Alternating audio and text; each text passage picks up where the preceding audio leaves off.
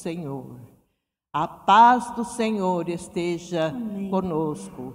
Que esse culto seja de grande bênção a todos que estão ouvindo e vendo esse, esse- e participando desse culto de adoração. Nós glorificamos a Deus por tudo que Ele tem feito, pois Ele é muito bom. Glória a Deus nas alturas. Aleluia. Vamos ficar de pé para é, de aqui um versículo na gloriosa palavra de Deus, porque essa palavra é o que nos edifica, é o que nos alimenta, é o que nos enche, é essa palavra que nos prepara para um dia estarmos com o Senhor lá na glória celestial, em nome de Jesus. Aleluia. Vamos ler em Isaías 58, 11. Esse versículo, para mim, é de uma promessa tão gloriosa, porque foi Deus quem nos fez essa promessa. Toda palavra, toda Bíblia é a inspiração divina. E nós cremos e recebemos e guardamos no coração e colocamos em prática em nossa vida. Glória a Deus, aleluia. E o Senhor te guiará continuamente e fartará a tua alma em lugares secos e fortificará teus ossos e serás como um jardim regado e como um manancial cujas águas nunca faltam. Está em Isaías 58, 11. Glória a Deus nas alturas. Vamos agora interceder, que é o que Jesus continua fazendo, sempre fez enquanto ele esteve no tempo de ministério que ele teve aqui na terra e continua fazendo lá no céu, intercedendo por nós. Soberano Deus, em nome de Jesus, teu filho amado, queremos te glorificar e te agradecer, porque tu és um Deus trino, um Deus todo-poderoso e que zela por nós e que cuida de cada um de nós, apesar do que somos. Senhor, abençoa esse culto, receba nosso amor, a nossa gratidão por tudo que tu tens feito. Deus maravilhoso, abençoa os que vão tocar, cantar, celebrar, faz- eh, ser usado na mensagem da tua palavra. Que esse culto seja inteiramente dirigido pelo Espírito Santo. E assim, Senhor, abençoa toda a humanidade em todo o universo, que recebam agora de ti a bênção que liberta os oprimidos, cura os enfermos, salva os perdidos e assim batiza os crentes também com o teu Espírito Santo e com fogo derrama sobre nós os dons espirituais e assim aumenta nossa fé cada dia, para que possamos estar sempre firmes e constantes na obra do Senhor. Continua conosco até o fim, Senhor, porque o fim não terá aqui na terra e nem no céu, será para toda a eternidade, para todo sempre. Glória a Deus nas alturas. Aleluia. Graças a Deus. Amém. Aleluia. Glória ao Senhor Jesus. O rei está voltando. Amém? Amém. Glória ao nosso Deus.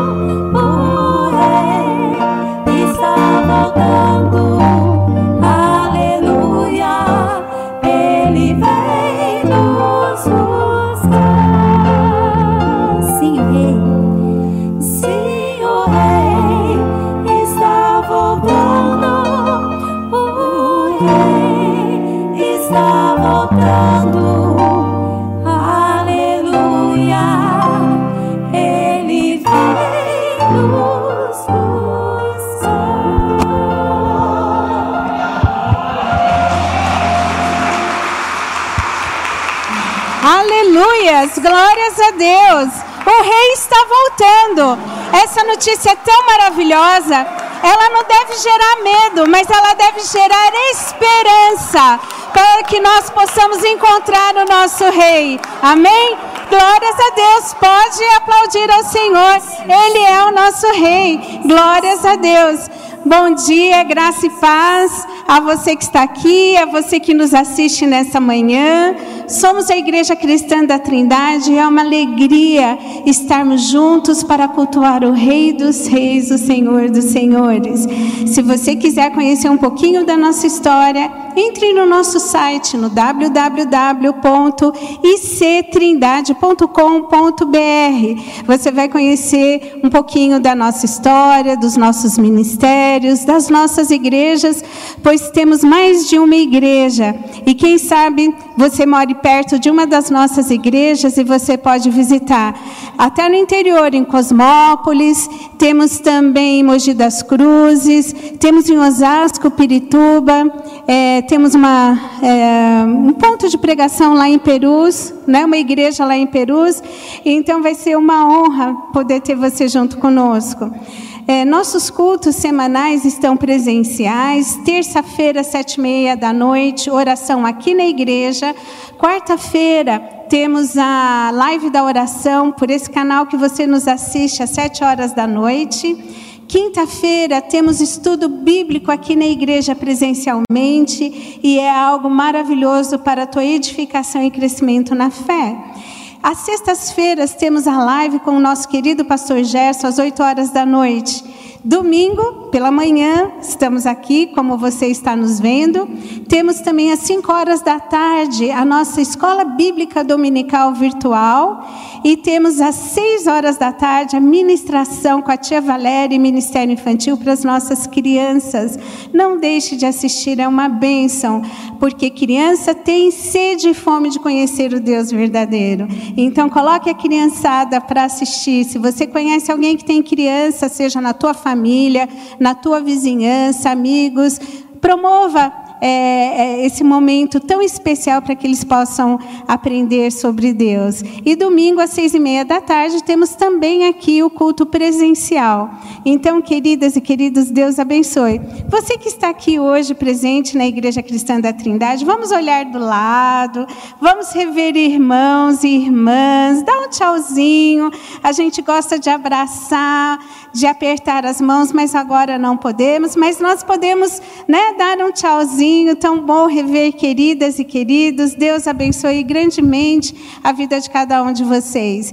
Tem alguém que nos visita pela primeira vez? Levanta a mão. Tem alguém? Olha, temos um casal aqui, temos mais uma pessoa ali. Olha, Deus abençoe vocês ricamente. Sejam bem-vindos à casa do Pai. É uma alegria ter vocês aqui conosco. Que Deus possa é, falar no íntimo do teu coração durante esse culto e você ser tremendamente abençoado e edificado. Amém? Como que nós, igreja, vamos receber os nossos visitantes? Que Deus te abençoe ricamente. Amém.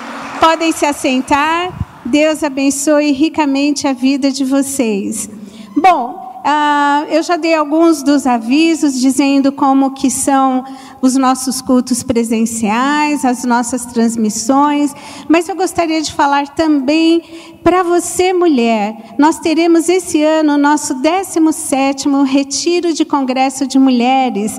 Será em Jarinu, no Hotel Paradis, é, de 10 a 12 de setembro. Se programe para você participar. É um momento tão especial tão único, né? Estarmos juntas, desligadas dos afazeres domésticos, do nosso cotidiano, do trabalho, para podermos buscar a presença do Senhor. E é tão precioso e tão especial. E a nossa preleitora será Edmeia Williams. Então, querida, se programe. E você, homem que está me ouvindo, Ajude uma mulher especial da sua vida a participar desse retiro. Creio que vai ser um investimento muito precioso na vida dela.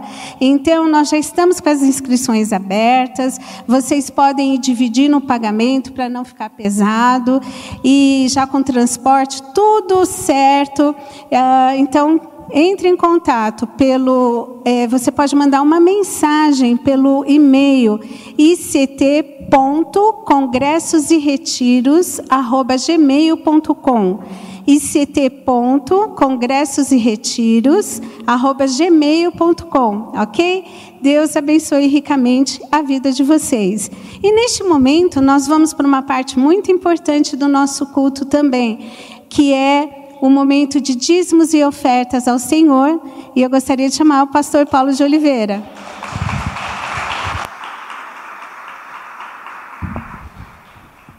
Bom dia a todos, a paz do Senhor. Amém.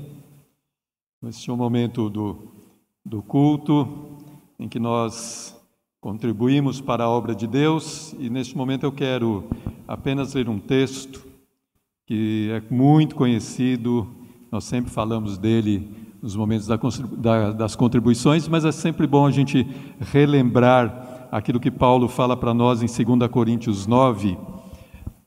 Vou ler os versos 6 e 7. 2 Coríntios 9, versos 6 e 7. E digo isto, que o que semeia pouco também, pouco também ceifará, e o que semeia em abundância, em abundância também ceifará. Cada um contribua segundo o propósito do seu coração, não com tristeza ou por necessidade, porque Deus ama ao que dá com alegria. Então, eu quero enfatizar essa questão da alegria, né? como que nós contribuímos né? com, esse, com esta alegria no nosso coração. Então, Paulo fala que não é por, por com tristeza, não é por necessidade. Então, nesse momento, não, não devemos ficar tristes falar: ah, chegou mais uma vez a hora da contribuição. Ai, caramba, e agora? O que, que eu faço? Vou lá tomar água, vou dar uma voltinha. Não, este é o momento em que nós temos que lembrar que Deus é aquele que nos provê, que Deus é aquele que tem nos abençoado, Deus é aquele que tem nos concedido o pão de cada dia, que nos concede o trabalho, que nos concede o, o salário, os nossos ganhos, é Ele que vem tudo das mãos dele. Então, este é o momento de nós lembrarmos disso e falar: Senhor, eu quero contribuir, eu vou contribuir, então, com alegria no meu coração. Não é por necessidade, no sentido de. É, sermos coagidos a isso. Nós aqui na ICT não fazemos isso, como muitos fazem, né? Irmão, você tem que dar sua casa, você tem que dar seu carro. Se você não fizer isso, você não vai ser abençoado. Não, nada disso. Não existe isso. A Bíblia não nos, não nos ensina isso.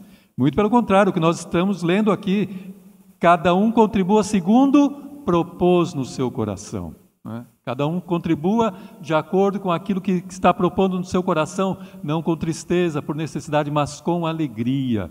E é interessante que o termo no, no grego é, para alegria, chlarós, ele tem a ver com que uma palavra que nós conhecemos no português com hilário, hilariante, que é algo engraçado, né? algo que nós rimos muito, mas aqui não é para ficar rindo, mas é no sentido de estar disposto com boa natureza, né, com bom coração, né, com sempre pronto, sempre disposto a contribuir, sempre estar pronto né, neste momento a pôr a mão no seu bolso e contribuir com alegria, né, com satisfação, sabendo que para onde este valor vai, para onde ele é, vai ser, aonde ele vai ser investido. Né? Então nós temos que ter esse coração, irmãos, de disposição para a obra do Senhor. Então, quando fazemos dessa forma, quando temos esta alegria no nosso coração, então somos nós estamos demonstrando a nossa gratidão a Deus, né? estamos rendendo graças a Deus. Né? Então, quando contribuímos, sabemos que a obra do Senhor vai ser abençoada, a, o reino de Deus vai ser expandido, vidas vão ser alcançadas, isso vai redundar em graças a Deus, isso vai redundar em louvor a Deus. Alguém vai ser alcançado, alguém vai ser suprido na sua necessidade, então Deus vai ser louvado as, eh, Deus vai receber as graças. Né? Então, este é um motivo também para nós né, estarmos com o coração disposto a contribuir, né, sabendo das necessidades da obra de Deus, mas sabendo que tudo isso vai redundar, vai contribuir para que Deus seja louvado, para que graças sejam dadas a Deus. Né? Então, este é o momento em que nós estamos reconhecendo né, que, Deus, que tudo vem das mãos do Senhor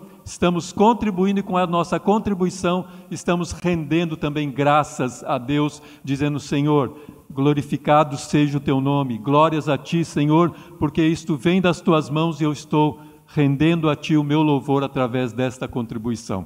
Então é dessa forma que nós contribuímos, irmãos, com gratidão no nosso coração, com alegria, com o coração disposto a contribuir, para que a obra de Deus cresça, para que o reino de Deus se expanda, para que muitas vidas sejam alcançadas pelo evangelho da salvação, para que, que muitas vidas sejam supridas na sua necessidade. Né? Então, que nós tenhamos sempre este coração alegre e grato a Deus neste momento das contribuições. Né? Então, mais uma vez enfatizando, não com tristeza, como Paulo diz, né? não com contrição, né? falar, ah, eu sou obrigado a dar. Não, ninguém é obrigado a dar nada.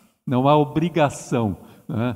há prontidão, né? é muito diferente. Ninguém, você não é obrigado, né? como muitas vezes ficamos questionando também a questão do nessa ordem, ah, mas será que eu tenho que dizimar? Está na Bíblia isso? É bíblico isso?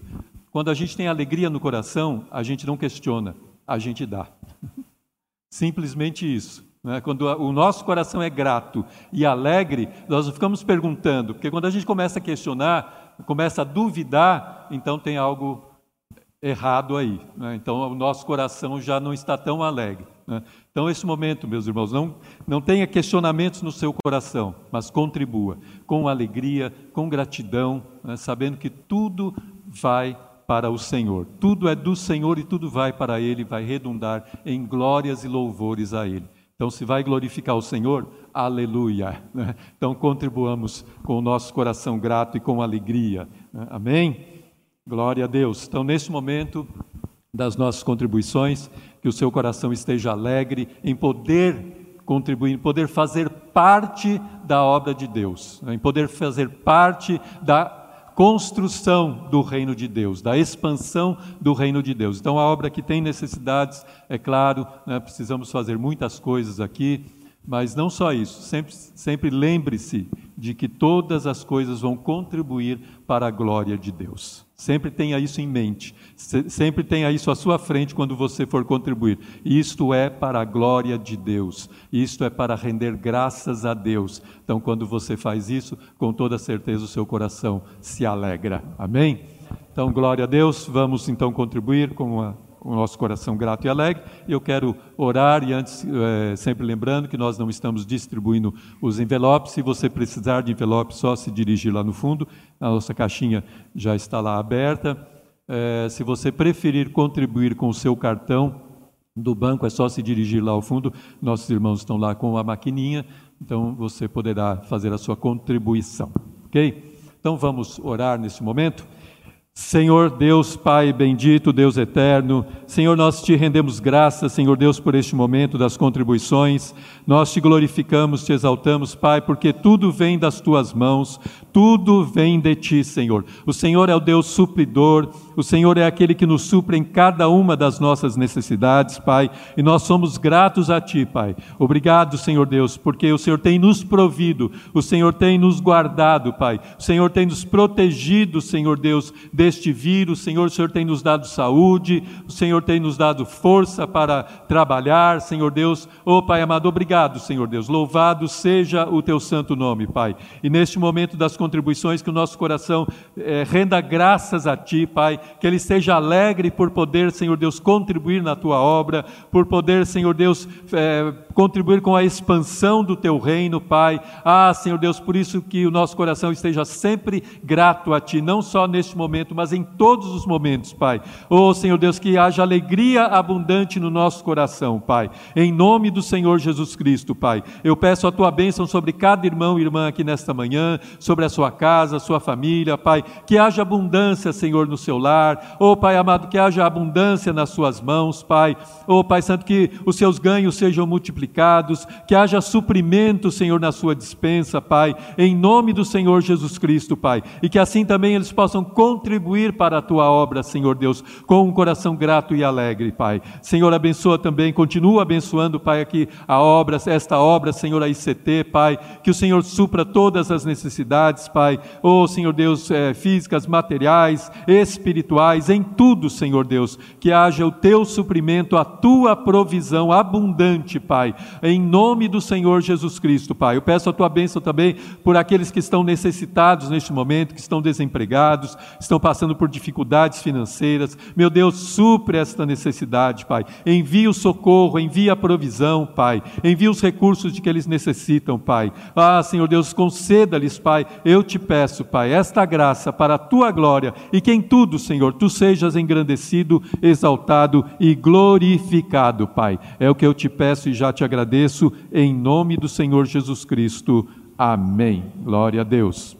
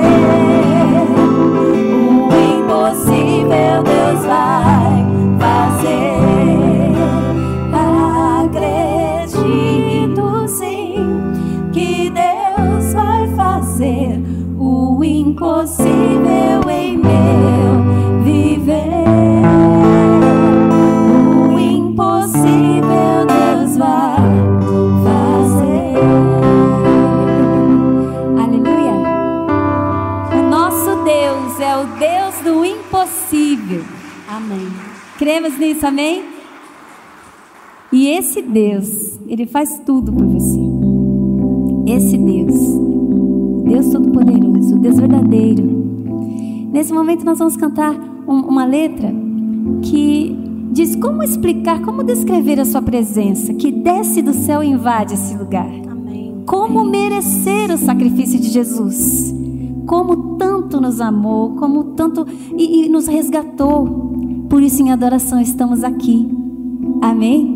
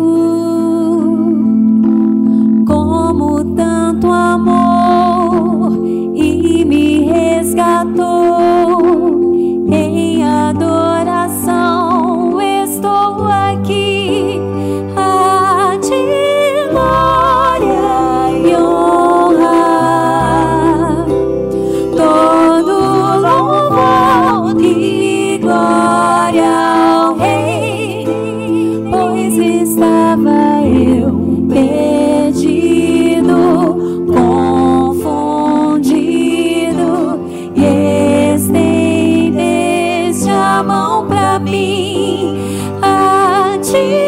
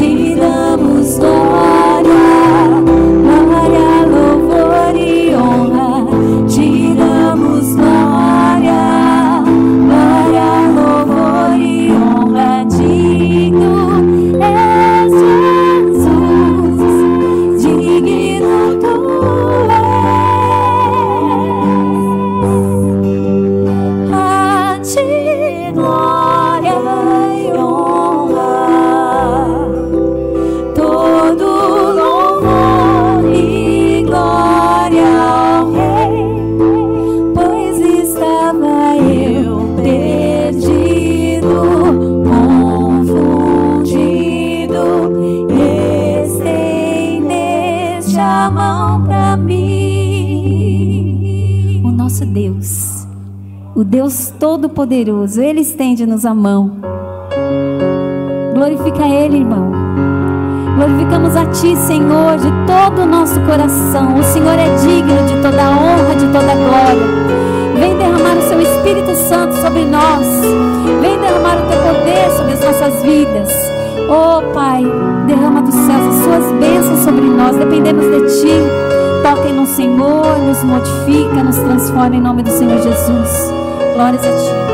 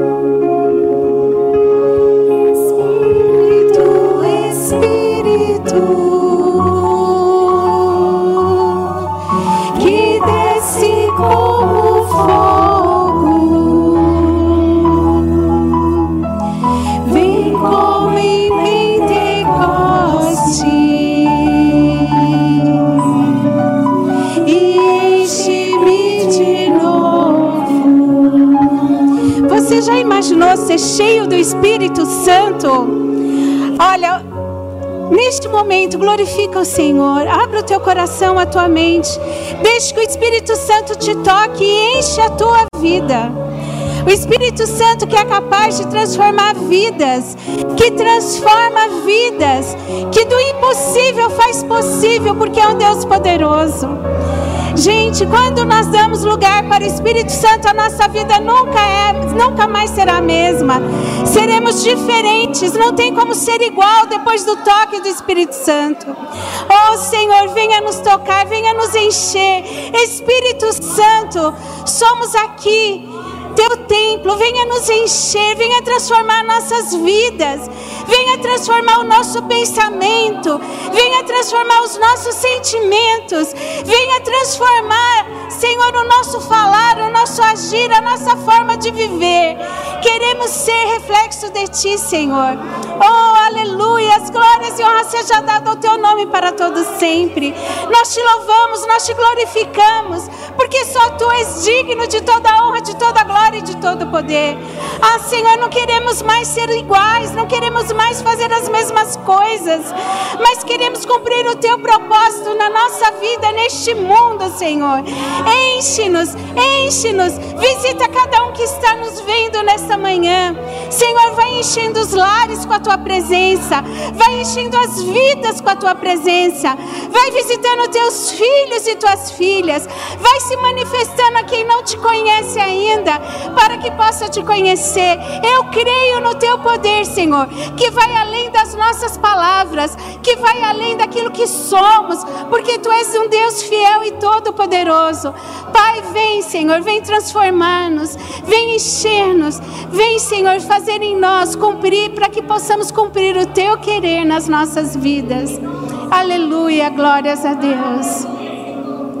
Sabe de uma coisa? Nós precisamos desejar e ansiar ser diferentes. Eu acho que tudo isso que o mundo passou ainda foi uma oportunidade que Deus nos deu para que possamos nos despertar e lembrarmos que estamos aqui de passagem, aqui não é o nosso local.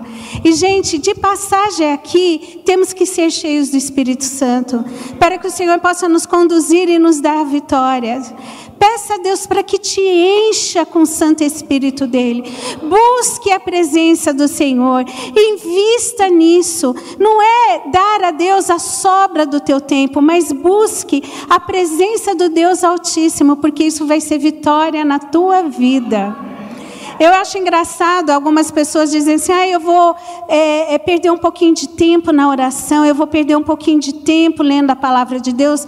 Isso não é perder tempo, é o melhor dos investimentos. A gente não perde tempo na presença de Deus, a gente ganha, ganha vida eterna, ganha transformação, ganha vitórias.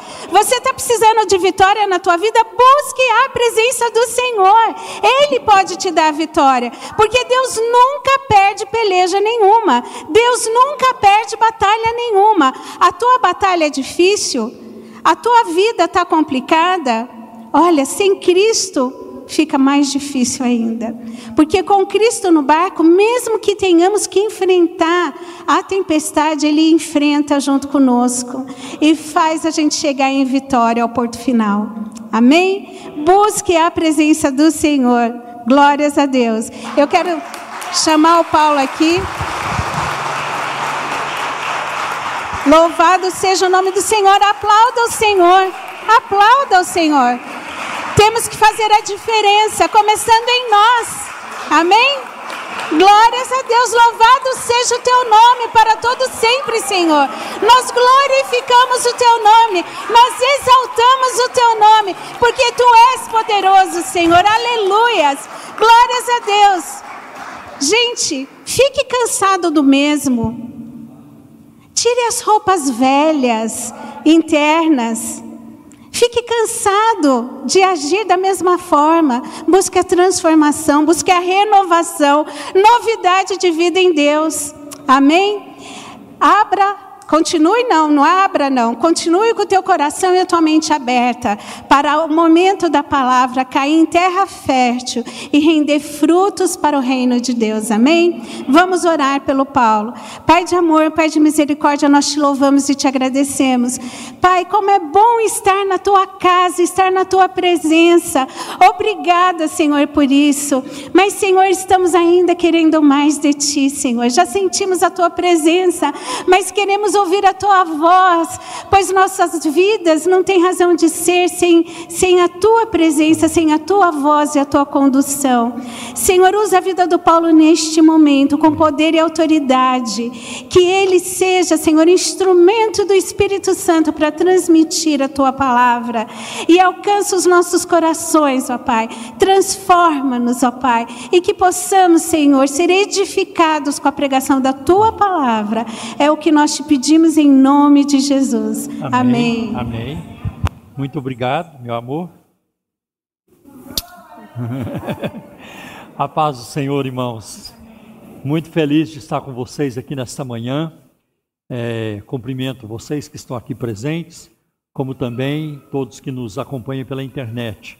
Que nossas vidas sejam ah, grandemente edificadas hoje, que almas sejam salvas, que os enfermos sejam curados e que, acima de tudo, que o Senhor nosso Deus seja exaltado. Né? Irmãos, podem tomar assento, por gentileza, e vamos começar abrindo as nossas Bíblias no, na carta do apóstolo Paulo aos Romanos. Eu vou começar com Romanos, capítulo 13, versículo 11.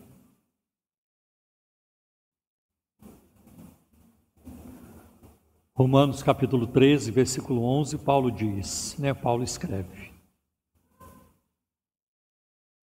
Não é 3, é 13. Versículo 11. E digo isto a vocês que conhecem o tempo. Já é hora de despertarem do sono, porque a nossa salvação está agora mais perto do que quando no princípio cremos. E é muito interessante observar neste texto que o apóstolo Paulo, além de falar da iminente volta do Senhor Jesus, era uma expectativa muito grande na igreja primitiva, de que Cristo voltaria ainda na época deles, e, e essa expectativa da volta de Cristo, ela foi ah, aparecendo e desaparecendo ao longo da história. Teve momentos em que ela foi mais enfatizada, e teve momentos que foi menos enfatizada. Eu me lembro, por exemplo, na década de 70, quando eu me converti ao Evangelho na Assembleia de Deus. Todas as igrejas da Assembleia de Deus que eu conhecia, onde eu fui, elas tinham uma frase atrás no púlpito: Jesus vem breve. Jesus breve virá. Jesus voltará. É muito difícil hoje você encontrar essa frase nas igrejas, né? nem aqui na nossa, nós não temos, faríamos bem se colocássemos. Então há um arrefecimento. E hoje muitos crentes, muitas igrejas que colocavam essa ênfase naquela época, a ênfase já não é muito mais colocada. E, isso a gente percebe até pela maneira dos crentes viverem. Né? É, se formos comparar hoje, os crentes eles oram menos, eles leem menos a Bíblia e eles frequentam menos as igrejas. Eu me lembro na minha época, ah, os cultos eram muito concorridos. Não estou falando agora do tempo da pandemia, está certo. Tem gente que não está aqui e faz muito bem de não estar. Tá? Faz muito bem de não estar. Mas estou falando uma situação normal. Né? Então, muitos crentes têm dificuldade de congregar, de serem assíduos, de servir a Deus com constância. Mas eu me lembro, na década de 70, quando me converti em 71, ah, era, era assim um, um ânimo tremendo, era muita lágrima, muito quebrantamento, oração. É, os crentes viviam uma vida muito mais separada. Só para você ter uma ideia, e para muitos de vocês que entram na internet, vocês vão ver hoje muitos crentes né, com, com, é, com hostilidade, com, prática, com, com, com vocabulário nada nada cristão, ofendendo um ao outro, né? ofendendo um ao outro, mandando um ao outro para o inferno, chamando um ao outro de diabo e tudo isso. Então você vê que muitos crentes hoje estão com a vida espiritual muito empobrecida, né? E muitos estão distantes, muito distantes da palavra de Deus, ah, não apenas não leem a Bíblia, não têm interesse em conhecer a Bíblia, como também não praticam o que a Bíblia ensina. Então nós estamos vivendo esse tipo de cristianismo hoje. Né? E é uma pergunta que ninguém me responde. Né? Por que será que quanto mais aumenta o número de crentes no Brasil, pior a sociedade fica? Né? A sociedade não melhora. Nós fazemos parte de uma sociedade violenta, né? corrupta né? e também é, insolente é, em relação à palavra de Deus. Então o apóstolo Paulo ele chama atenção para isso. Está na hora de acordar. É preciso acordar. Né? E então esse texto ele fala de apatia, ele fala de indiferença, que o sono é um símbolo de apatia, de indiferença, mas Paulo fala aqui também de decadência moral. Basta ler alguns versículos adiante, você vai ver. Ele está falando de decadência moral. E aí o apóstolo Paulo, ele usa também este verbo despertar em Efésios capítulo 5, versículo 14. Ele diz assim: Desperte você que está dormindo, levante-te, levante-se dentre os mortos, e Cristo o iluminará. Se continuarmos dormindo, ficaremos sem iluminação, não veremos a luz. É preciso acordar, despertar, sair deste sono de apatia, de indiferença, de preguiça, para que nós recebamos a iluminação do Senhor. E Deus, então, ele, é, a proposta é, do apóstolo Paulo é de acordar as Já aconteceu com você de ter algo importante para falar com alguém e a pessoa não lhe dá ouvidos? Comigo, um bom exemplo são os professores na sala de aula. Muitas vezes eu me, eu me vi em situações assim. Muitos de vocês sabem, eu passei os últimos 15 anos na docência numa universidade. Então, tinha, conheci bons alunos, mas tinham alunos totalmente indiferentes. Eles ficavam no celular o tempo todo. Saíam da sala, voltavam para a sala e assim por diante. Então, às vezes acontece. E às vezes tem crente assim. Deus está falando, mas ele não quer ouvir. Eu vejo, por exemplo, o que tá, está acontecendo nessa pandemia. Essa pandemia deveria fazer de nós homens e mulheres melhores, mas não está acontecendo. A violência continua durante a pandemia, a corrupção continua. Como é que pode? Nós sabemos disso. Que, que governos né, estaduais e prefeituras estão recebendo dinheiro que é para combater o coronavírus, que é para, é, é, para fornecer insumos, equipamentos para os enfermos, e esse, esse dinheiro tem sido desviado em larga escala. Como é que pode isso? Até onde chega a maldade humana? Até onde chega? É a mesma coisa, alguém me dá um remédio para eu comprar para uma pessoa que está morrendo, e se ela tomar aquele remédio, ela vai sarar. Eu pego aquele dinheiro e vou gastar comigo. E eu não quero nem saber daquela pessoa. É, um, é uma coisa desumana, desumana, completamente desumana. Então, às vezes acontece a pandemia. Quando eu vejo aglomerações nas praias, milhares e milhares de pessoas sem máscaras, eu vejo que as pessoas não estão acordando. E eu creio que a pandemia, é, é, eu a detesto, eu queria que nunca tivesse acontecido. Mas se existe alguma coisa que ela pode trazer, é nos despertar para a volta de Cristo, estamos preparados, é um dos sinais. Porque Jesus falou isso em Mateus 24. Vocês vão ouvir falar de, de, de pestes, de doenças, enfermidades em todos os lugares. E essa pandemia se espalhou assim. Ela não é algo localizado, ela se espalhou é, pelo mundo inteiro, lamentavelmente. As mensagens de Deus para nós, irmãos, elas é, são sempre importantes e para o tempo certo. Exigem, portanto, máxima na nossa atenção. Preste atenção. Por quê? Porque Deus já traçou o melhor plano para as nossas. Estamos aqui agora há pouco. Deus tem o melhor para nós. E conhecendo completamente o futuro, ele sabe quando nossos passos não estão alinhados com a sua vontade. Deus sabe. Eu não posso ficar aqui dizendo, você está bem, aquele não está, aquele outro não está, eu não posso. Né? Eu, já, eu sei que tem crentes que julgam, tem igrejas que julgam, tem pastores, eu já vi isso, que apontam as pessoas do púlpito. Mas eu não posso fazer isso. Porque quem conhece o coração das pessoas é Deus. Né? É Deus que conhece. Mas Ele sabe quando nós não estamos alinhados com a Sua vontade. Então, como cristãos, devemos ser cuidadosos em ouvir a voz do Senhor na jornada desta vida para outra e obedecer à voz do Senhor. A Bíblia diz que nós devemos andar no Espírito. Está em Gálatas 5,16. Vivam no Espírito e vocês jamais satisfarão a carne. Olha hoje, quanto abuso. Sexo fora do casamento, antes do casamento. A maior parte dos jovens das igrejas hoje tem uma vida sexual ativa, completamente contrária à palavra de Deus. E muitos hoje que estão abraçando ideologias e até se isso fosse uma coisa normal, isso é uma abominação diante de Deus, né? e muitas outras coisas. Então vivam no espírito e jamais satisfarão os desejos da carne, quer dizer, da nossa natureza pecaminosa. Né? Meus irmãos, é necessário sermos receptivos às instruções de Deus, não importa como Deus escolha fa falar. Devemos distinguir, discernir entre a voz de Deus e as outras vozes.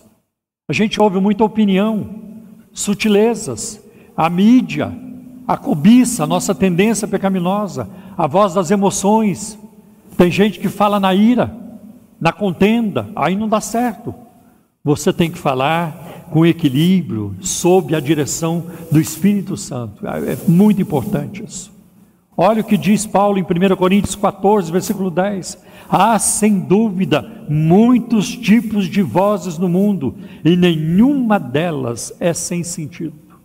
As redes sociais estão cheias, cheias. É tanta coisa, é heresia, é sensualidade, é mentira, é fake news, é briga, é disputa, é um partido contra o outro, é, uma, é, é um grupo contra o outro e assim por diante. As mídias sociais estão cheias. Por isso, Paulo diz: hein, há muitas vozes. Muitas vezes, irmãos, o discernimento e a sabedoria de Deus são sufocados pelo cuidado da vida. Crente que só vive na correria, não tem tempo para nada não tem tempo para nada, é tanta coisa. E geralmente a grande parte, a grande parte do tempo é consumida ah, pelo, celu, é, pelo celular. Vocês já ouviram um vídeo de uma mulher, ela dizendo como é que ela queima comida porque o celular atrapalha ela a cozinhar. Então ela está no celular, quando ela vai lá no fogão já está tudo queimado. Eu vi um vídeo de uma mulher assim. Tá? Então não tem tempo essas pessoas são sufocados pelos cuidados dessa vida. E é muito interessante que quando Jesus conta a parábola é, do semeador, em Marcos capítulo 4, no versículo 19, ele diz que a semente não brotou, um tipo de semente não brotou, porque caiu entre espinhos e ela foi sufocada. Então nós não podemos viver uma vida de sufoco. Tente arejar sua agenda, descongestionar sua agenda. Faça menos, mas faça mais. Essa semana eu fui contatado por um seminário teológico. E eles insistindo comigo para eu dar aula lá. E a ideia é essa: o Paulo saiu do Mackenzie, agora ele tem tempo. E eu não vou trocar seis por meia dúzia. Eu não vou tirar um peso e colocar outro lugar. Eu disse não. E continuarei dizendo não. Porque eu sei onde Deus me quer. Ele me quer na pregação do Evangelho. Eu sei disso. Deus quer que eu cuide do rebanho, que eu cuide de vocês e de outros que vierem para cá. É, glória a Deus. É. Para poder fazer melhor, né? Para poder fazer melhor. Imagine um médico que tem cinco é, pacientes para cuidar no hospital. De repente aparece 200. Como é que ele vai fazer? Como é que ele vai fazer? Vai precisar de mais gente. Um só não dá conta, né? Então é importante arejar a sua agenda. Né? Preste atenção na voz de Deus, siga a voz de Deus. Né? Quando você está seguindo um outro carro, um carro seguindo o outro na rua, o motorista de trás tem que estar muito atento. O da frente também, mas principalmente o de trás. Né? Porque eu, uma vez eu estava seguindo um pastor numa cidade do interior e eu me perdi. porque ele estava num Fusca. E de repente entrou um outro Fusca no, no, circuito, da mesma cor, do mesmo jeitinho. E eu seguindo aquele Fusca que entrou no meio. Tá? Aonde foi a minha falha? Eu não prestei atenção na placa, nas informações, nas letras e nos números. Então fica aqui uma dica para você não errar, para não seguir outra coisa é, é, diferente é, é, memorize a placa, vê lá, pelo menos os números e tudo isso. E para você não sair do trilho do caminho, olhe para a Bíblia. A Bíblia é a nossa placa, é ela que vai nos levar à pátria celestial. É a palavra de Deus. Né? Muito importante.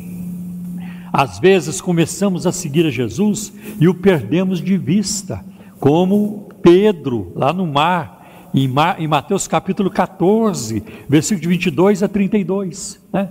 De repente ele tirou os olhos de Cristo e ele começou a afundar. Então é preciso manter os olhos no Senhor e na Sua palavra. Meus irmãos, Deus fala de várias maneiras. Deus fala pela Bíblia, é a forma mais segura. Deus fala pelo Espírito Santo. Há um exemplo muito interessante em Atos capítulo 13, versículo 2. A igreja em Antioquia estava reunida, sua liderança, eruditos, homens de Deus, profetas. E o texto diz: E disse o Espírito Santo: Separai-me, apartai-me a Barnabé e a Paulo e a Saulo para a obra que os tenho chamado e a para a obra que os tenho chamado.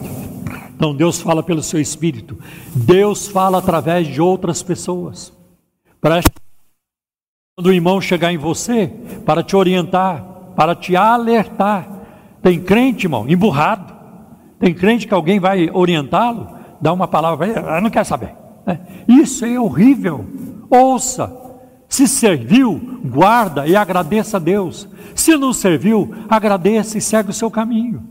Entra por aqui e sai por aqui. Mas Deus usa outras pessoas. Isso aconteceu muitas vezes na minha vida. Ah, eu me lembro eu, que eu passei oito anos na Assembleia de Deus, em São José dos Campos. Fui sair de lá, fui para a América do Norte, fui lá estudar, fazer meu curso teológico. Mas eu nunca queria ser pastor. Lá em São José dos Campos, o pastor me pegava, sentava do lado dele. Paulo, a gente está precisando de um obreiro lá em tal lugar. Paulo, eh, queria eh, consagrar você a evangelista.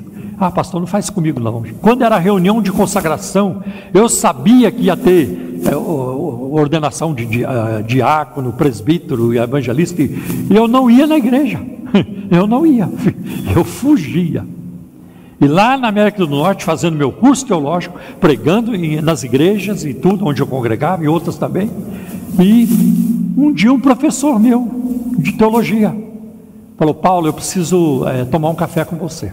Vamos sair. É, um homem de Deus, ele era um. O som para mim está muito aberto. Ele era um homem, um homem de Deus. E me levou num restaurante e ele começou a falar sobre a ordenação pastoral. Ah, mas eu nunca, nunca gostei. Paulo, ordenação pastoral, um, um certificado de ordenação, um diploma de ordenação, não, é, não vai impressionar nem Deus nem o diabo. Nem Deus nem o diabo. Agora, para você exercer a, a, sua vida espiritual, colocar em prática o que você está aprendendo, você precisa.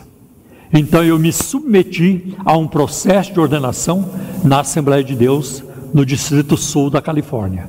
Mas eu não queria. E essa não foi a única vez. Né? Não foi a única vez. Deus usa outros para nos exortar, para alertar de um perigo, para dizer vai lá e faz, ou para dizer não faça, né? e assim por diante. Deus usa nossas experiências sobrenaturais, dons espirituais. Deus usa sonhos e circunstâncias diversas, né? E nem sempre nós estamos alerta, meus irmãos, nem sempre estamos prestando atenção. Então, quando nós saímos do plano, do plano de Deus, Deus toma algumas medidas para nos colocar de volta nos trilhos. Pode ter certeza, Deus te ama. E se você está pisando na bola, Deus vai tratar com você. Deus vai tratar. Tá? Porque Deus quer você de volta no trilho. Como é que Ele faz isso? Ele faz através de uma intranquilidade interior. Você fica sem paz, fica uma cobrança interior. Você não está indo na igreja, você não está indo na igreja, você não está orando, Você não está lendo a Bíblia. Coisa? Você não está falando de Jesus para ninguém. Você não ganha alma. Você é um crente infrutífero. Você, você, você. Porque é uma intranquilidade interior. Em vez de alegria do espírito, alegria transbordante, o que você vai ouvir o tempo todo é cobrança. Pare de pecar, pare de fazer isso, pare de maltratar sua esposa, pare de maltratar sua mãe, seu pai, pare de maltratar seus filhos, é, pare de enganar o patrão e assim por diante. É, pare com isso, com aquilo. Então, é, pare de dar calote nos outros e assim por diante. Então há uma intranquilidade interior. Eu acho muito interessante o que acontece com o rei Assuero. E isso está registrado no livro de Esther, capítulo 6, versículo 1. Aquele rei teve uma noite que ele perdeu o sono. Ele não conseguia dormir. Então ele pediu para trazer os livros né, das memórias, dos feitos memoráveis. Né? E ali ele descobriu que a sua vida no passado havia sido salva por um homem chamado Mardoqueu, que era o tio da Esther. E isso contribuiu para salvar uma nação inteira. Então, nem toda insônia é um, é um problema muito sério, é, nem toda insônia é do diabo, nem toda insônia é um. Às vezes, uma insônia pode ser Deus querendo falar com você. Então, quando você não, estiver conseguindo dormir, né, não ligue a TV. Você dobre o seu joelho e ore, ou ore sentado, ou ore em pé. Senhor, por que, que eu não estou dormindo? O senhor quer falar alguma coisa comigo? Porque com esse rei foi assim. Tá? E se você. O diabo está atacando o seu sono e ele não está deixando você dormir, Aí, meu filho, é mais fácil de resolver ainda. Toda vez você vai orar. E quando você, você começa a orar, o diabo não vai te acordar mais. Eu não vou acordar esse camarada porque vai orar. Então é melhor deixar ele dormindo. Então é muito importante. Então, de todo jeito, nós podemos aproveitar até os momentos de insônia. Quando sentir uma, uma intranquilidade interior, né? pergunte o que é, Senhor. O que queres, Senhor? Talvez Deus está querendo lhe anunciar algo novo, né? ou uma nova direção. Deus também nos desperta através de alguém, como eu já disse aqui. Olha o que aconteceu em 1 Samuel 3, versículo de 4 a 9. Quando Deus fala com o menino Samuel lá no templo, lá no tabernáculo, com Eli, sacerdote Eli. Três vezes o Senhor o chamou: Samuel, Samuel. E ele corria lá com o sacerdote ali. O Senhor me chamou? Eu não te chamei, menino, pode dormir. Segunda vez, o senhor me chamou? Não chamei. Na terceira vez, o Eli disse para ele: Quando te chamar novamente, ou antes da terceira vez, quando te chamar novamente, responde assim: é, Fala que o teu servo ouve. É, aí você, e você não me encubra a palavra que Deus vai te falar, por mais dura que ela seja. Interessante, Deus não falava mais com o sacerdote porque aquele homem estava caído, um homem relaxado, um homem que permitiu o pecado na casa de Deus. Seus filhos eram perversos, adúlteros, ah, envolvidos com prostitutas em volta ali do sacrifício. E ele não repreendia contento. Foi terrível. Ah, e por isso houve uma grande desgraça. Deus parou de falar com Eli. Aí Deus falou com aquele garoto. Samuel, Samuel, fala, Senhor, porque o teu servo ouve. E deu-lhe uma mensagem dura e ele entregou. Aquele garoto olhando para o sacerdote da nação e ele teve coragem. Ele, ah, eu não sei se eu falo, não sei se eu devo falar e tal. O senhor vai ficar bravo comigo? Não, ele falou. E coisa tremenda a obra de Deus, o Espírito de Deus, quando Deus age, é, muito, é maravilhoso. Né? Deus também pode é, mexer com a gente, nos despertar através de uma bênção incomum, uma bênção inesperada. Isso pode acontecer em casa, no trabalho, nas finanças, na saúde e na vida espiritual.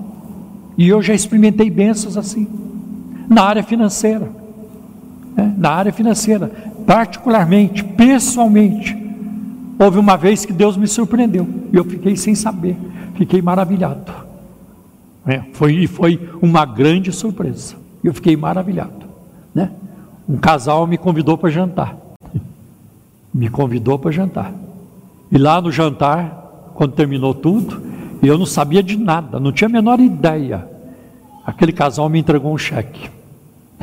uma benção, uma benção. Deus é, é, surpreende assim, nas finanças, na saúde. Eu vi Deus protegendo a minha esposa na área da saúde, muito mais do que eu. Eu quase não tive problema de saúde na minha vida, muito pouco. Mas a minha esposa, uma ocasião, quase morreu, por causa de uma anemia. Mas Deus cuidou dela. A forma como Deus cuidou é maravilhoso. Né? Deus cuida da nossa vida espiritual e assim por diante.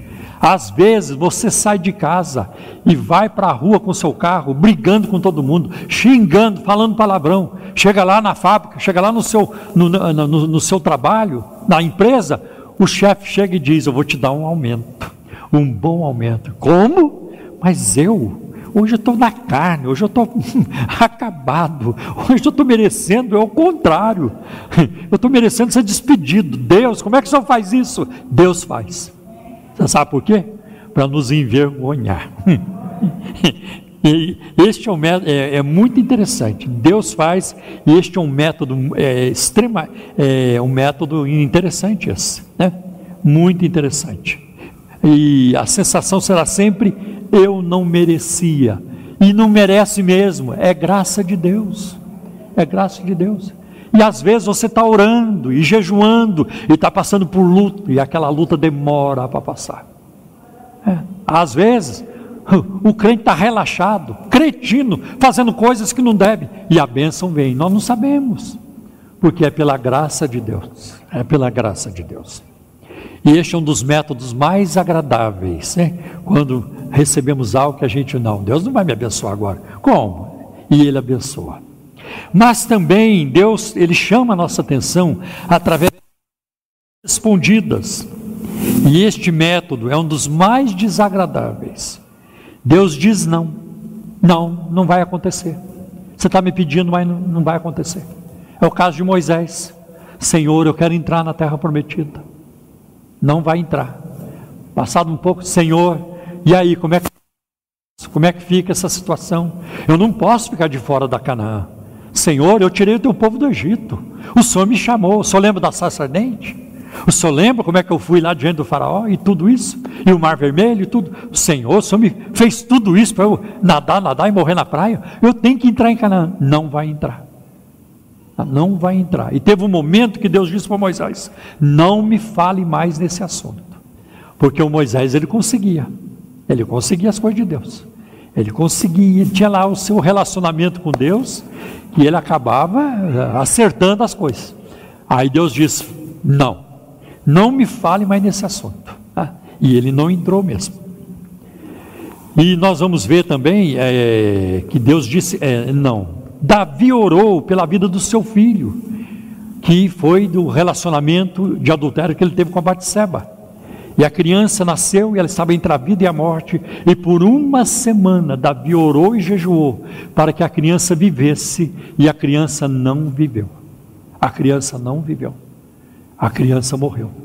Aí Davi levantou-se, foi tomar banho, foi comer. E os seus servos, seus empregados, perguntaram para ele: E aí? Não estamos entendendo.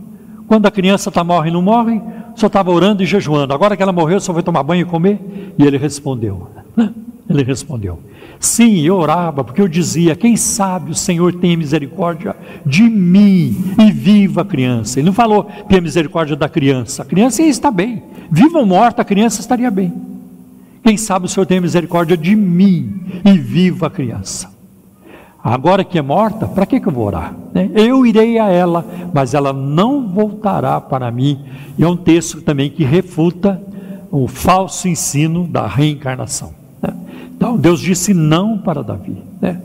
E eu acho muito bonita a atitude dele, que ele não deixou o Senhor, apesar de toda a luta, de todo o distanciamento, a, a, as suas emoções, o seu coração, a sua vida espiritual em frangalhos, a colheita foi terrível, mas Davi permaneceu fiel a Deus até o fim e é o homem segundo o coração de Deus. O pecado em nossas vidas é uma das razões porque Deus não responde nossas orações.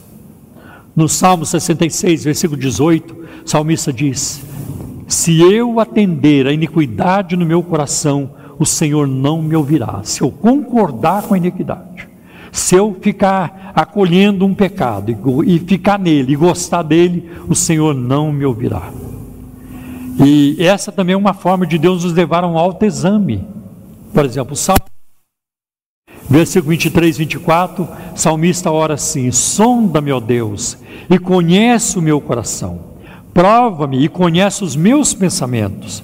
Vê se há em mim algum caminho mau e guia-me pelo caminho eterno. Senhor, eu não consigo ver tudo. Um outro momento, Davi diz: Senhor, expurga-me dos pecados ocultos, daqueles que eu não consigo enxergar. Às vezes fazemos coisas que não estamos percebendo e, e pedimos a Deus então para nos mostrar. É muito importante. Em 2 Coríntios 13 e 5, o apóstolo Paulo escreveu: Examinem-se para ver se realmente estão na fé, provem a vocês mesmos, o autoexame. Isso também Paulo fala na, quando, na celebração da ceia do Senhor, em 1 Coríntios 11: Examine-se, pois, cada um a si mesmo, e tome do cálice, participe do pão, né? e, e, e participe do cálice. Então é preciso um autoexame. E hoje, com o avanço da tecnologia da medicina, está sendo cada vez mais fácil. Eu, por exemplo, eu tenho um aparelho de medir pressão em casa, e muito bom. Tá? Então, quando eu sinto alguma pressão, algum, alguma pressãozinha na cabeça, eu já vou lá medir. E às vezes tem uma alteração. Então eu, eu posso me examinar na questão da pressão sanguínea. Tem pessoas que têm um aparelhinho para medir a glicemia, o nível de açúcar no sangue. Vai lá, meu filho, examina. Né? E, e, também a gente, a gente sabe quando tem um, surge um caroço no nosso corpo, tanto para homem como para mulher. É um caroço no pescoço, é na cabeça, é, é, é, é, na perna, é na barriga, é uma hérnia. Você, você passa a mão, você sente. Então, o apóstolo Paulo está dizendo isso. Examinem-se para ver se vocês permanecem na fé. Porque quando surge alguma coisa no nosso corpo, nós temos que tratar. Aquilo não é bom, aquilo pode piorar. E quando surge alguma coisa na nossa vida espiritual, tem que ser tratado também, porque aquilo vai piorando uma vida espiritual mal vivida, um abismo vai chamar outro abismo, ela só vai piorar. Então pare, vamos tomar o remédio, o remédio é a palavra de Deus, às vezes a confissão de pecado, às vezes é pedir perdão para alguém, é reatar relacionamentos, tem tudo isso. Às vezes parar com uma atividade que desagrada a Deus. Então isso ajuda na nossa saúde espiritual, é muito importante. Então o apóstolo Paulo, ele diz isso: examine-se para ver se realmente vocês estão na fé, se permanecem na fé. Provem a si mesmos. Ou não reconhecem Jesus, que Jesus Cristo está em vocês? Cristo está em você? Se Cristo está em você, sua vida é diferente. Seu vocabulário é diferente, sua forma de tratar as pessoas é diferente. Né? A alegria vai estar presente. Não precisa estar é, dando gargalhada o tempo todo, mas ela será perceptível, é, com certeza. E uma outra coisa também que Deus usa para nos chamar a nossa atenção são os desapontamentos. Veja Israel no deserto. Israel rejeitou a Deus e foram rejeitados por ele. Isso está em Números capítulo 14, versículos 29 a 30, que diz assim: Deus falando para Israel: Neste deserto cairá o cadáver de vocês. De todos vocês que foram contados no censo, de 20 anos para cima, e que murmuraram contra mim, vocês não entrarão na terra que eu jurei que os faria habitar, com exceção de Caleb, filho de Jefoné, e Josué, filho de Num. Toda aquela geração que saiu do Egito morreu no deserto, com exceção de Josué e Caleb. Por quê? Porque no capítulo anterior, no capítulo uh, em Números 13, Moisés separou os doze espias, cada um de uma tribo, e vocês vão espiar Canaã, investigar, ver lá como é que é a terra, faz uma sondagem, vê quais são as nossas possibilidades, o que é que precisamos fazer, que tipo de estratégia temos que montar para entrar em Canaã. E eles voltaram. Dez espias. Gente, não dá, a coisa lá é feia. Só tem gigante. Nós, aos olhos deles, éramos gafanhotos. Não passava de, de inseto. É assim que é. Aí Josué e Caleb. E Caleb. Né? Peraí, gente, peraí. E de fato é isso mesmo. Tem isso mesmo. Tem, tem, tem gigantes, tem isso, tem aquilo, mas tem coisa boa também. Os cachos de uva, isso aquilo, e aquilo outro. E tem outra. O nosso Deus é poderoso Se ele se agradar de nós, ele vai nos dar aquela terra. Então eles injetaram ânimo em, em todo Israel. E por isso Deus honrou. Deus honrou, porque eles estavam alinhados com a vontade de Deus. A vontade de Deus é que Israel entrasse em Canaã. Então eles seguiram a vontade de Deus. Siga a vontade de Deus, mesmo contra as circunstâncias, e Deus vai dar vitória na sua vida com toda certeza. Também Deus, ele usa circunstâncias extraordinárias para nos despertar. Às vezes, situações fantásticas para chamar a atenção do ser humano. Como é que Deus captou? Como é que ele chamou a atenção de Moisés no deserto? que ele já estava com 80 anos, através de uma sarça, de um arbusto pegando fogo. E aquele arbusto, fogo estava nele, dentro dele, em volta dele, e, o, e não, não, não, tinha cinza, não se transformava em cinza, não caía um galho aqui, uma folha ali, não se queimava. E Moisés foi atraído, aí começa o encontro, o reencontro de Deus com Moisés. Foi maravilhoso, né? Então Deus usou essa circunstância as pragas no Egito, elas também foram, é, é, elas foram é, como que é, colocadas por Deus para captar, para chamar a atenção de Faraó, mas ele não quis ouvir. A coluna de nuvem pela manhã, a coluna de fogo à noite no deserto com Israel, tudo isso são coisas extraordinárias para chamar a atenção do povo. E o rei da Babilônia, Belsazar, lá em Daniel 5:24, deu uma festa para os seus generais, suas mulheres também, era uma orgia. Manda trazer os vasos que estavam no templo em Jerusalém, consagrados a Yahvé ou a Jeová. E ele estava lá na festa. Olha, o nosso rei é ousado. O nosso rei é. Ele não tem medo. Olha, olha o que, que ele está fazendo. Ele está desafiando o Deus do, do, do, de Israel. E de repente a mão aparece na parede. E aquela mão escreveu, ninguém sabia, mas Daniel entrou e decifrou tudo interpretou e disse: pesado na balança, você foi pesado na balança, achado em falta, e naquela mesma noite morreu Belsazar. Não, ele não atendeu. Mas também tem bons sinais na Bíblia, como a estrela do Oriente, que é, é, dirigiu os magos até Jesus, né? Até o menino Jesus está em Mateus capítulo 2. Saulo de Tarso, na estrada perto de Damasco, foi atingido por uma luz e o Senhor Jesus falou com ele, isso está em Atos capítulo 9. E tem um sinal, tem uma manifestação também negativa, como o caso de Herodes, que foi comido de bichos, em Atos capítulo 12, versículos 22 e 23, porque ele não deu glória a Deus. O próprio Martim Lutero, reformador da Alemanha, né, que é um dos principais, ou talvez o principal, a, a principal personagem da reforma protestante. Ele, quando estudava numa universidade em Erfurt, na Alemanha, todo fim de semana ele ia para casa, depois voltava para continuar os estudos durante a semana.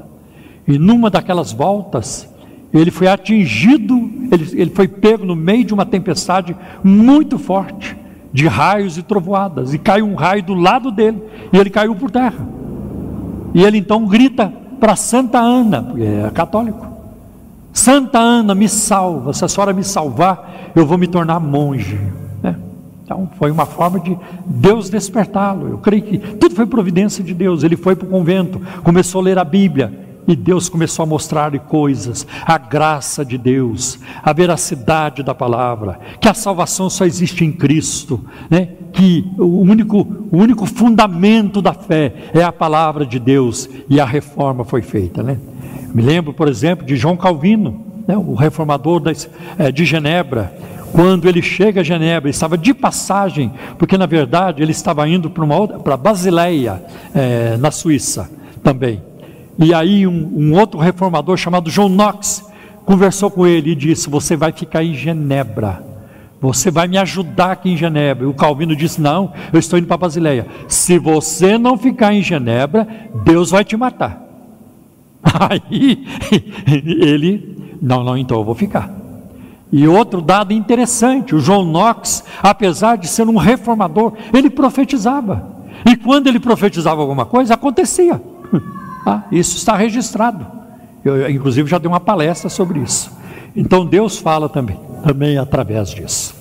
Deus fala através de problemas financeiros. No livro de Juízes, Está escrito que cada um fazia o que era certo aos seus olhos, né? não havia rei. E aí a nação caiu na desobediência e na idolatria. Está em Juízo 17, versículo 6. Deus trouxe disciplina sobre eles através dos midianitas, que devastaram as suas terras e saquearam os seus bens. Quando os israelitas finalmente clamaram a Deus, Deus os ouviu e os livrou. Ah, tem gente muito arrogante, pedante, prepotente, porque tem dinheiro, porque tem carrão, tem casa, tem tudo isso. Né? Mas aí Deus dá uma puxada no freio de mão e vai perdendo tudo e a pessoa vai sendo quebrada. Né? Que a gente não precise disso, que ninguém precise disso aqui. Que quanto mais você tiver, mais o Senhor seja glorificado. É isso que é interessante. Tá? É isso que é importante. Né? Uma bênção quando as coisas são assim. Deus fala também através das tragédias, de doenças, de aflições. Nós não podemos ficar julgando ninguém pela situação que passa, isso é verdade. Mas devemos olhar para as tragédias e aflições como razão para indagar do Senhor o que o Senhor está tentando nos falar. O que Deus está tentando nos falar. Nessa pandemia, nunca vi nada igual, nós nunca vimos. Ninguém aqui nunca viu. Ah, nunca vimos. O que é que Deus está tentando nos falar? que é sobre a volta de Cristo, é sobre uma intimidade maior, uma busca maior do Senhor, é sobre mais generosidade, é amar mais o próximo, envolvermos mais com a obra de Deus. É? Então, vamos prestando atenção. Quando o rei Ezequias se tornou orgulhoso, Deus usou a enfermidade para despertá-lo. Isso está em 2 Crônicas, capítulo ah, 32, versículo 24. E no versículo 25, a Bíblia diz que ele se humilhou. 24, 25. E no versículo 26, a Bíblia diz que ele se humilhou. O próprio cativeiro babilônico. Israel é levado para a Babilônia, cativo, vai ficar lá 70 anos. É um tratamento de Deus contra a insolência daquele povo porque eles desrespeitaram os profetas de Deus, não quiseram ouvi-lo, zombaram dos seus profetas, e Deus estava dia e noite tentando falar com aquele povo, enviando profetas, enviando isso e aquilo, e eles não quiseram ouvir. E o texto lá no fim de 2 Crônicas diz, no texto bem no fim de 2 Crônicas diz que não houve mais remédio. Que não há, que não aconteça isso na nossa vida. Porque houve um dia que não teve mais remédio para Judas Iscariotes não teve mais remédio para Saul, não teve mais remédio para Herodes, mas para nós o remédio está presente. Chama-se Jesus, Jesus Cristo, seu sangue derramado por nós na cruz, tem o poder para nos purificar hoje. Nós sabemos disso. Glória a Deus. Assim Deus sabe exatamente como está a caminhada de cada um de nós. Né? E como está a sua caminhada e o que fazer para conseguir a sua atenção texto que eu vou citar agora foi pregado aqui no domingo passado. É, parte dele, parte do texto. Jeremias 29, 11. Porque sou eu que conheço os planos que tenho para vocês, diz o Senhor, planos de fazê-los prosperar e não lhes causar dano, planos de dar-lhes esperança e um futuro. Aquele povo, Deus diz: Eu vou levar vocês de volta, eu tenho um plano para vocês. Isso é muito bonito, irmãos quando nós temos segunda chance, terceira chance, quarta chance, como filho pródigo, como a ovelha perdida que foi levada de volta, como a dracma perdida que foi encontrada. Deus está sempre disposto. Deus está sempre disposto. Deus nunca está contra nós. Ele pode dar umas palmadas em nós, isso é verdade. Ele pode até nos beliscar para nos acordar, isso é verdade. E dói. Beliscar um dói, irmãos. Tá? Beliscar um dói. Deus pode fazer isso. Mas Deus olhar para você dizendo: Eu não quero mais saber de você, suma da minha frente, acabou. Eu não creio que o Deus da Bíblia faria isso, né? a menos que você decida fazê-lo, como alguns fizeram e como muitos fizeram. Então é muito importante. Deus tem um projeto de vida para nós, é um projeto de vida. E o projeto de Deus é como que quando ele assentou-se na prancheta e começou a desenhar o projeto. É, começou a desenhar. Eu, quando trabalhava na Embraer, eu muitas vezes tinha que interagir com os, os projetistas. Entrava na sala do projeto e lá os projetistas estavam. E tinha um irmão da Assembleia de Deus que era projetista e ele me discipulou por um bom tempo. Né? Então eu via a, a, a turma trabalhando na prancheta, é, construindo uma peça, né? projetando uma peça, projetando uma parte do avião, ou uma peça pequena, ou média ou maior. E, e, eu tinha que fazer o meio de campo entre o projeto e depois a, a, fabricação da peça, a pintura da peça, até o produto final. Até o produto final. Tinha projeto, irmão, que saía errado, ele ficava inutilizado. O projetista errou, tem que começar de novo. Tinha peça que depois de pronta estava errada, né, tá, não tinha jeito. É. E tem projeto, a gente até ouve, o projeto não saiu do papel. Né. Às vezes um governo não tem projeto um, governo estadual, federal, uma prefeitura, não tem um projeto. E às vezes, quando tem um projeto, o projeto não sai do papel. Eu quero dizer para vocês que o projeto de Deus saiu do papel. Saiu do papel. E vai muito bem. E vai dar certo. E vai dar certo. Nós estamos indo para o céu num voo de brigadeiro por causa da segurança que é em Cristo. Não estou dizendo que não vai ter adversidades, lutas, vai ter, mas o avião não vai cair e o barco não vai afundar, porque o piloto é Jesus. O piloto é Jesus, né? ele vai cuidar de nós. Deus tem um projeto de vida para nós, para todos nós, para você também. E Deus, quando estava projetando, Ele colocou.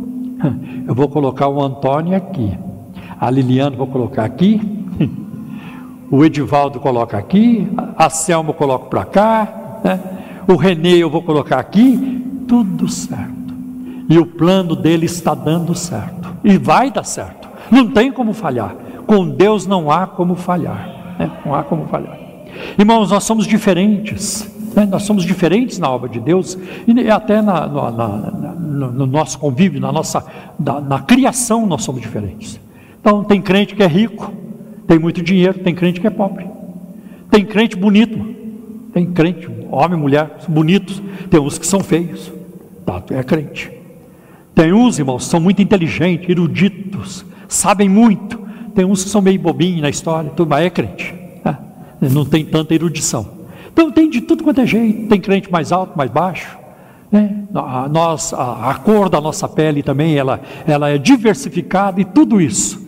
Mas todos estão dentro do projeto de Deus. E quando nós chegarmos no céu, nós seremos igualados exceto numa questão. Exceto numa questão. Porque lá no céu não é quem tem mais dinheiro, não é quem tem mais bonito, nem quem era modelo, nem quem era empresário, nem quem era isso, aquilo. Não conta no céu. Não conta. A pergunta no céu é essa: Você foi lavado no sangue de Jesus? Bom, isso nem pergunta, porque já está, isso aqui já está decidido aqui. Aqui todos que são de Cristo sabem que já foram lavados no sangue de Jesus. Agora, vai ter diferença no céu? Vai. Por quê? Por causa do galardão. Por causa do galardão. Então, os crentes que é, renderam, trabalharam, né, fizeram mais pelo reino de Deus. E, e quando abriram os livros das obras, não da salvação, o livro das obras, então, o Senhor, você vai saber a quem ele vai premiar mais e a quem vai premiar menos. Mas eu não creio que quem receber um, um prêmio menor lá no céu vai ficar triste, emburrado. Ah, não, hoje eu não vou almoçar aqui no céu, não estou conseguindo, não vou me alegrar, não vou participar hoje do louvor lá ao redor do trono, porque eu estou meio assim, derrubado com esse presente que eu ganhei. Olha lá o do outro. Não tem isso. Não tem isso, porque o maior de todos os presentes do céu é Jesus, é o Senhor Jesus olhar para Ele, contemplar o seu sorriso, olhar nos seus olhos, contemplar a beleza do Senhor, com certeza será o maior de todos os galardões. Né? Cristo é tudo isso para nós. Amém, meus irmãos? Então, que a mensagem de hoje sirva para acordar-nos, para a gente despertar, para não ficar parado, para a gente fazer o um melhor para Deus, né? na pontualidade, no trato, na paciência em tudo que nós pudermos. Amém? Vamos curvar nossas cabeças por um momento. Quero perguntar se tem alguém no nosso meio, ou que está nos assistindo pela internet, que quer nesta manhã colocar a sua fé em Cristo para a salvação. Se você sente a sua necessidade de perdão, de, de paz, e se você quer receber a Cristo como Senhor e Salvador, para você ter salvação em Cristo, eu vou pedir que você faça algo simples, porém de muito significado, muita importância. Que você dê um sinal com a sua mão. Nós vamos orar por você. Tem alguém? Pode levantar a sua mão. Nós vamos orar por você. Quero então, neste momento, convidar a congregação para ficarmos em pé e louvarmos o Senhor mais uma vez. Depois da oração, pastor é, Gerson Lopes virá para orar por nós e nos dar a bênção. Por favor.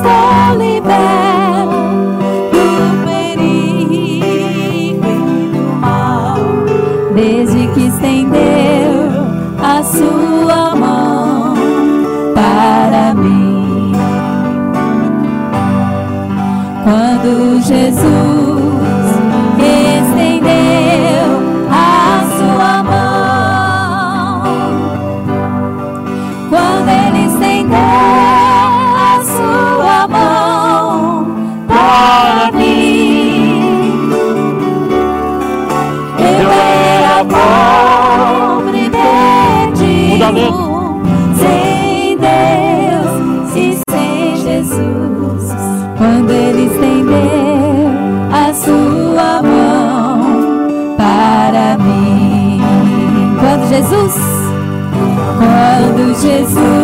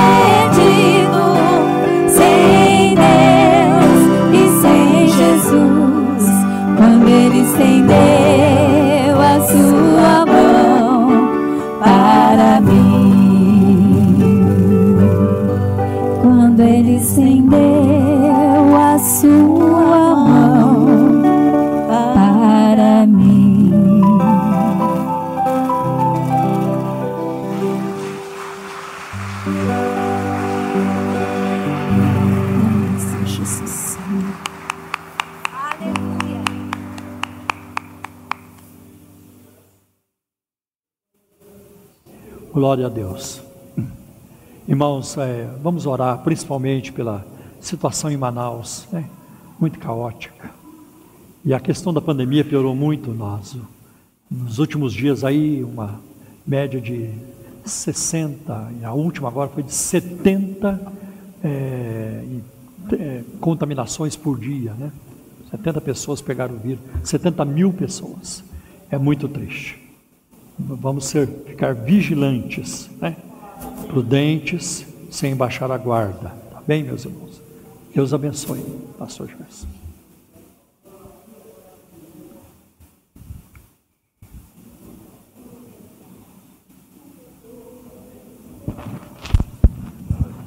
A paz, queridos. Bom dia a todos. Que privilégio, né? Poder estar na casa de Deus. Efésios 5,14, Paulo diz: Desperta do que dormes, levanta-te dentre os mortos, e Cristo te esclarecerá. Os dias são maus, mas o nosso Cristo continua nos esclarecendo resplandecendo sobre nós. Glória a Deus por isso. Nós temos um Deus que cuida de nós, não importa a circunstância, Ele está conosco. Amém, queridos? Deus te abençoe nessa semana. Vamos orar? Pai, no nome de Jesus, louvamos o Senhor por esse momento abençoado, essa manhã de paz, de graça, de ministração da tua palavra, Senhor. Obrigado, Deus de amor. Somos felizes porque somos filhos de Deus inculpáveis, no meio de uma geração corrompida e perversa, entre a qual resplandecemos como astros no mundo. O resplendor não é nosso, vem do Senhor. É o Senhor que resplandece em nossa vida. A luz vem do Senhor, a glória vem do Senhor, a graça, o perdão, a misericórdia procedem do Senhor. Por isso somos felizes, por isso somos mais do que vencedores em Cristo Jesus, por isso caminhamos de cabeça erguida, por isso não olhamos nem para a direita, nem para a esquerda, nem para trás, nós olhamos para Jesus, Autor e Consumador da nossa fé, e possamos a cada dia, Senhor, caminhar nesta luz, caminhar nesse resplendor, alegrando-se, Senhor, no teu espírito, porque a tua alegria, Senhor amado, é a nossa força. Pai, em nome de Jesus, também intercedemos em favor dos enfermos, os afetados, infectados por esse vírus, Pai. Para o Senhor não há doença, para o Senhor não há vírus, para o Senhor não há nada que possa impedi-lo de curar, de libertar, de proteger, de dar livramento ao teu povo, Senhor. Estenda a tua mão, que a humanidade entenda o trabalhar de Deus. Remalai, Shuemi, Cantarabassou que a humanidade se humilhe, se arrependa dos seus pecados, da sua arrogância, da sua prepotência, e desça do seu pedestal e se dobre o seu joelho diante do Senhor, porque todo joelho há de se dobrar diante do Senhor Jesus, querendo ou não, gostando ou não ele é o Senhor do universo, do céu, da terra. Ele é o juiz dos vivos e dos mortos, porque Ele está vivo, foi morto, mas eis que está vivo para sempre, e a sua glória resplandece no céu e na terra. Toma o teu povo em tuas mãos, sustenta, renova, salva essa humanidade, Pai. Tem misericórdia, Deus nós cremos na tua bondade, nós cremos que o Senhor é o mesmo ontem, hoje, eternamente. Por isso entregamos em tuas mãos, Senhor, ó oh, meu Deus, essa terra, essa humanidade, porque a tua palavra disse: o meu povo que se chama pelo meu nome, orar, se humilhar, arrepender dos seus pecados, se desviar dos seus maus caminhos, eu ouvirei do céu, sararei a sua terra. O Senhor quer sarar a nossa terra, o Senhor não tem pensamento pensamentos maus a nosso respeito. O Senhor tem planos bons, projetos bons, projeto de vida eterna para o povo da terra, mas tem que se arrepender, tem que reconhecer que só o Senhor é Deus, que só o Senhor tem poder sobre essas pragas, sobre a doença, sobre a miséria, sobre a violência, sobre a imoralidade, sobre a idolatria, sobre o pecado, sobre a, a injustiça social. Só o Senhor pode dar solução. Que o teu povo se arrependa arrependa, que a terra se arrependa, se volte para Deus, porque Ele tem bênção para nós, Ele tem vitória para nós, Ele tem bons projetos e planos para a humanidade. Deus, em nome de Jesus, nossa gratidão por seu amor, por seu perdão, por sua graça e misericórdia. Agora, se com cada um aos seus lares, guarda, dê uma semana abençoada, use a cada um seu como instrumento para a glória e honra do Senhor, em nome de Jesus. Amém e amém. Estenda a tua mão, querido, que a graça do Senhor Jesus Cristo, o grande amor de Deus, a doce consolação do seu Espírito Santo Consolador, permaneça com todos nós, não só hoje, mas para sempre. Todos digam amém. Vá em paz, que Deus te abençoe, meu irmão.